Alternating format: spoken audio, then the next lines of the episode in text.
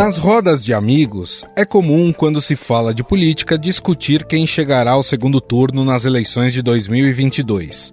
Hoje, pelas pesquisas mais recentes, Lula é o favorito e poderia inclusive vencer no primeiro turno, seguido do atual presidente Jair Bolsonaro e na terceira colocação, o ex-juiz Sérgio Moro. O ex-presidente Lula teria 46% das intenções de voto, seguido de Jair Bolsonaro com 23%, o ex-juiz Sérgio Moro com 10%, Ciro Gomes vem a seguir com 5%, depois o governador de São Paulo, João Dória, com 2%, o presidente do Senado, Rodrigo Pacheco, tem 1%, mesmo número de Luiz Felipe Dávila, do Partido Novo.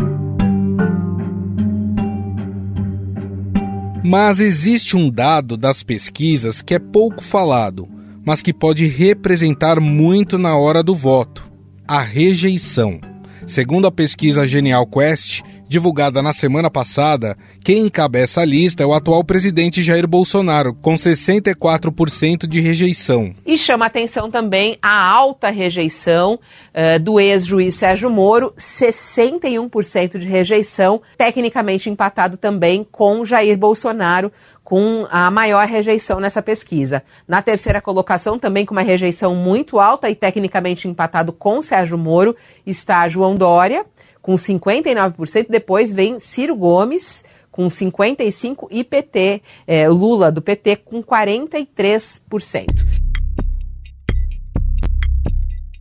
De acordo com o levantamento, entre os principais pré-candidatos, o cenário é mais favorável ao ex-presidente Lula, pois quanto menor a rejeição, maior é a capacidade de conquistar votos dos indecisos, ou até mesmo reverter votos que iriam para outros candidatos. Estou acreditando de que a direita vai perder as eleições. Estou acreditando que quem vai derrotar o Bolsonaro não é o Lula.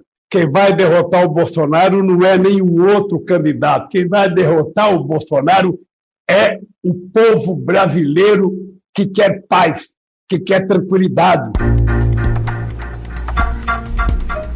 É por isso que algumas campanhas de candidatos com índice de rejeição mais elevado já começam a utilizar um artifício muito conhecido, o de tentar destruir seus adversários. Em 2014, Dilma Rousseff enfrentava uma grande rejeição em sua campanha à reeleição, impactada pela onda de protestos populares iniciada em junho de 2013. Sob orientação da sua campanha, a então presidente passou a desconstruir seus principais adversários, especialmente a ex-senadora Marina Silva, que chegou a liderar as pesquisas de intenção de voto. Eu fiquei muito preocupado com o programa da candidata Marina, porque ela reduz a pó a política industrial. A candidata é contra, por exemplo, a política de conteúdo local, tanto para a indústria automobilística quanto para a indústria do petróleo. O que se propõe é o fim do Inovaral, que trouxe para o Brasil 12 grandes empresas. E no caso do petróleo, é simplesmente a nova destruição da indústria naval.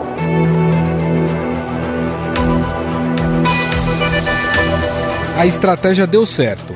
Marina Silva perdeu apoio, Dilma foi reeleita e o resto da história vocês já conhecem.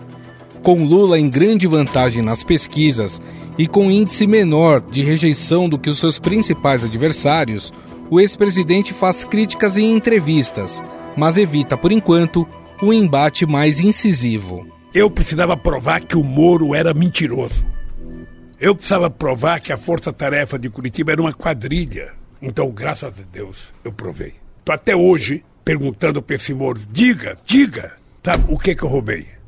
A sentença que ele deu para mim, sabe qual foi o crime que eu cometi? Qual? O crime é o fato indeterminado. Que esse sem vergonha não teve coragem de dizer. Ele poderia ter dito.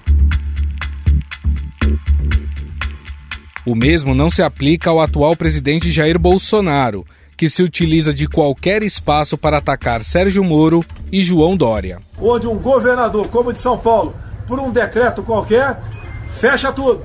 Então parece que esses caras querem, como esse patife de São Paulo quer, é quebrar o Estado, quebrar o Brasil, para depois apontar o responsável. É coisa de patife, que é esse cara que está em São Paulo, que usou meu nome para se eleger. Todos os três candidatos têm passivos conhecidos que ajudam a explicar a situação. No caso de Bolsonaro, a pandemia e a crise econômica. Chega de corrupção, chega de mensalão, chega de petrolão, chega de rachadinha. No de Moro, a parcialidade na condução da Operação Lava Jato e sua participação no governo Bolsonaro. Mas esse cara tá mentindo descaradamente. O cara quer ser candidato, é um direito dele. Tá? Em vez de ele mostrar o que ele fez, ele fica só apontando o dedo para os outros e mentindo. É o caso do o Sérgio Moro aqui. Tá certo? A última notícia dele é que Bolsonaro comemorou quando Lula foi solto, diz Moro. É um papel de palhaço, né? Um cara sem caráter. Já Lula precisa conviver com os escândalos de corrupção dos governos petistas, com destaque para o Petrolão, que rendeu ao ex-presidente 580 dias de prisão. Agora, eu acho preocupante quando se flerta com o autoritarismo. Quando você tem alguém que quer ser candidato a presidente, que fica elogiando Cuba, minimizando as restrições à liberdade que existem em Cuba, os presos políticos que existem em Cuba. Ah, eu acho muito preocupante que nós não tenhamos clareza nas credenciais democráticas de um candidato à presidência da República, seja aqui na extrema esquerda ou, infelizmente, como tem no Brasil também, na extrema direita. Em disputas eleitorais recentes, o debate de ideias foi perdendo espaço para a animosidade e o ódio. Deputado Bolsonaro, o Brasil todo sabe que você é racista, machista, homofóbico. Fez da política um negócio em família. Eu tenho moral para indicar filho meu e o povo acredita em mim e vota neles. O Bolsonaro representa a velha política corrupta, as velhas práticas. E moral é você fazer o que você faz. Em 27 anos, aprovou dois projetos e conseguiu comprar cinco imóveis. Mais imóveis do que projetos. Eu teria vergonha se estivesse invadindo casa dos outros, né? Agora, eu não vim aqui, desculpa, aqui para bater boca com um cidadão desqualificado qualificado como esse aí. Assim, é possível esperar que a eleição tende a ser uma guerra com ataques de ódio e de fake news. As verdades contra os adversários são muito pioradas para assumir potencial destruidor. As meias verdades serão apimentadas para tornar esses adversários intragáveis. Mas a questão que se coloca é: o eleitor, principalmente os que declaram que vão anular ou votar em branco, e os indecisos, que hoje estão na casa dos 11%, querem esse tipo de embate ou preferem uma discussão mais aprofundada com temas sensíveis do momento, como a economia e a saúde? Sobre esse assunto, convidamos o cientista político Marco Antônio Teixeira, da Fundação Getúlio Vargas, que vai nos ajudar a analisar essa questão. Tudo bem, professor? Como vai? Tudo bem. Bom, professor, os três nomes principais aí, postulantes ao Palácio do Planalto, uh, e aí eu tô pegando Lula, Jair Bolsonaro e Sérgio Moro, que são os melhores colocados aí na pesquisa, todos eles, com exceção, aliás, de Lula, apresentam uma rejeição acima de 60%, casos de Bolsonaro e Moro. Como fazer para conquistar votos com um índice tão elevado de rejeição? Qual deve ser aí a estratégia das campanhas dos candidatos? Olha, a rejeição é um indicador muito importante porque ela mostra no atual momento qual é o limite que o candidato tem de voto, não é? Ou seja, quem tem 60% de rejeição, no melhor dos cenários, no mais otimista, vai ter no máximo 40% de votos, não é? E, obviamente, que com 40% de votos você não tem eleição garantida. Tá? E com a rejeição de 60%, quem tem esse número pode até ir para o segundo turno, mas o resultado ele pode ser absolutamente é, imprevisível, não é? na medida em que, se o outro tiver menos de 50% de rejeição, a possibilidade de vitória do outro é maior. Obviamente que a melhor estratégia é ver ou tentar entender quais são as razões que levam a população a dizer o seguinte: eu não voto neste candidato de maneira alguma. Pegando os três candidatos, tá, ou os dois que têm mais de 60, no caso Sérgio Moro e Jair Bolsonaro, É, no caso do atual presidente da República, como ele é governo, ele está sendo muito avaliado pelo desempenho governamental. E o que, que a gente vê neste momento? Não é que a principal preocupação da população é de ordem econômica. Uhum. E tem a ver com o quê? Com renda, as pessoas estão perdendo sua capacidade de compra, mesmo empregadas, não é?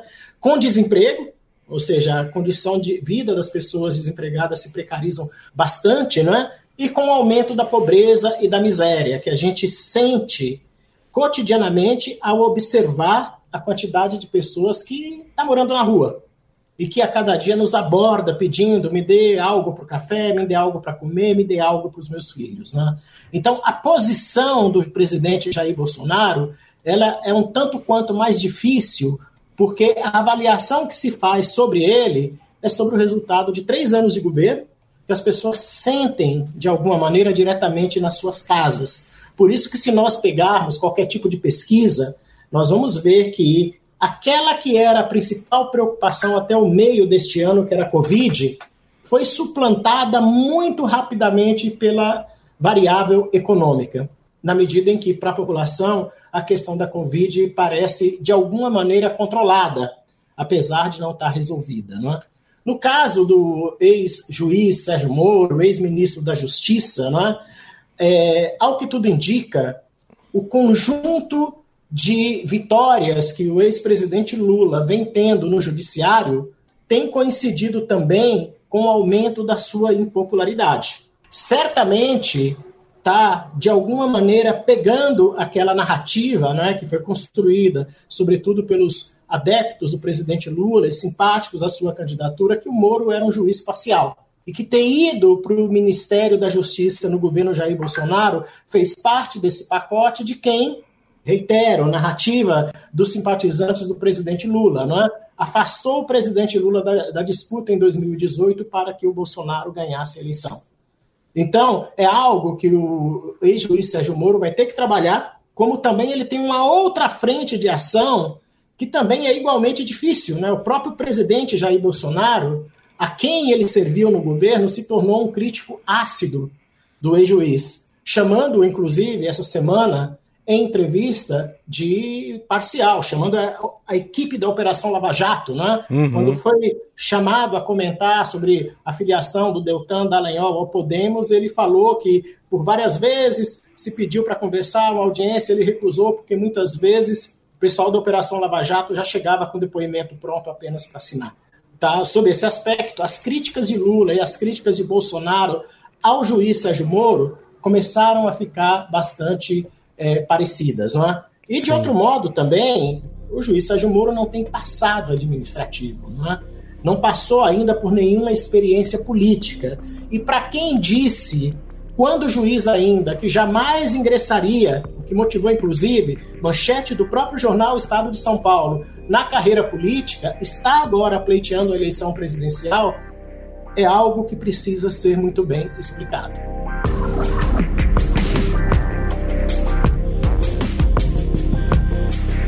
Senhor tocou num ponto aí que é super importante, que é o, os ataques que já começaram, né?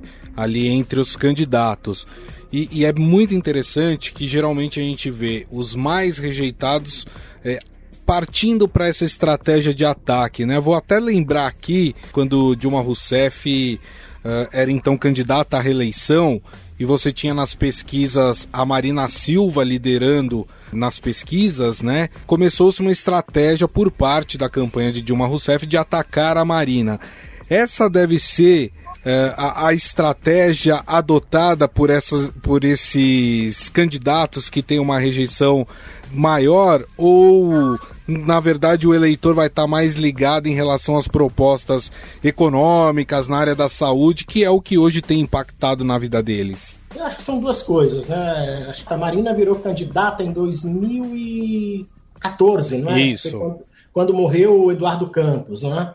E ali, de certa forma, tinha menos a ver com a rejeição da Dilma e mais a ver com a súbita é, popularidade da Marina, que inclusive ela rapidamente suplantou o Aécio Neves e já se aproximava, inclusive, de ameaçar o primeiro lugar da própria Dilma. Não é? Então, ali, obviamente, que a gente pode, inclusive, localizar tá? uma artilharia pesada, a construção de fake news e um conjunto de narrativas que visavam desconstruir a imagem da Marina. E boa parte dessas narrativas sem fundamento do ponto de vista da verdade. Né? Agora, o que, que seria interessante? Aí eu reitero: o candidato que tem muita rejeição, ele não vai diminuir essa rejeição atacando o seu adversário, aumentando a rejeição do seu adversário. É bom nós lembrarmos que o primeiro turno ele é disputado por vários candidatos. Então não adianta você só atacar o primeiro colocado e não mostrar suas qualidades, porque você pode até desgastar o primeiro colocado, mas levantar a bola de outro e não a sua. Uhum. Tá? Então, se os mais rejeitados não prestarem atenção nos seus pontos vulneráveis, atacar o adversário pode ser um tiro no pé. No caso do Jair Bolsonaro, a aposta no auxílio emergencial é fundamental para ele obter apoio de um eleitorado que é enorme, que é o eleitorado que ganha pouco ou quase não tem renda no Brasil. E que o grosso desse eleitorado indica que votará no presidente Lula. Para o Moro, é fundamental ele dialogar com a classe média. Ele dialogar, sobretudo, com este grupo que o apoiou enquanto teve, ele teve na Lava Jato, que depois o abandonou justamente porque começou a desconfiar tá, é, da condução do seu trabalho. E eu reitero, o maior erro do Moro foi ter ido para o governo. No momento em que ele foi para o governo e a Lava Jato já acumulava um conjunto de questionamento acerca da conduta não é, dos seus membros, dos seus dirigentes, ele deixou uma lacuna enorme para ser acusado de ter feito ativismo político durante esse tempo. Se o, se o Moro não, não cuidar disso, se o Bolsonaro não cuidar do governo, dificilmente vão diminuir a rejeição. No caso do Lula, ele tem um instrumento muito poderoso que já foi responsável, inclusive, pela diminuição da rejeição dele, que é continuar trabalhando essa narrativa de que foi injustiçado, de que foi perseguido, e obviamente que é uma narrativa hoje que encontra ancoragem nas decisões do Supremo Tribunal Federal. Uhum. É, a gente, o senhor citou o Lula, né? A gente vê nesse momento o Lula mais quietinho, evitando esses embates pessoais com seus principais adversários. Ele faz ali uma ou outra crítica durante uma entrevista que ele dá, mas não tem aquele confronto mais direto. Isso acontece porque ele está liderando as pesquisas por uma larga margem, porcentagem de votos e por ter uma rejeição menor, ou existe um outro motivo nesse momento, professor? Eu acho que são as duas coisas. Né? Primeiro, ele tem hoje uma larga vantagem nas intenções de voto, mas pesquisas são pesquisas. Elas retratam esse momento. Quando a campanha começar para valer, a gente não sabe como que o eleitor vai se comportar.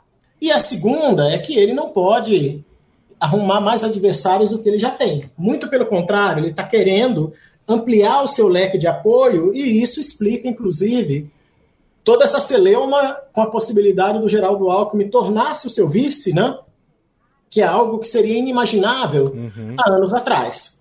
O que, que o Lula está percebendo? Que a única forma de superar essa divisão que o país, eu não chamaria de polarização, chamaria de divisão, vem experimentando há algum tempo entre petistas e antipetistas, né? e o antipetismo se encarnou no Jair Bolsonaro em 2018, é ele é, ampliar o diálogo com o centro é ele voltar a ter um diálogo com o mercado e voltar a ter um diálogo com setores que, de alguma maneira, não apenas migraram para o Bolsonaro, mas estiveram nas ruas pedindo o impeachment da Dilma Rousseff também.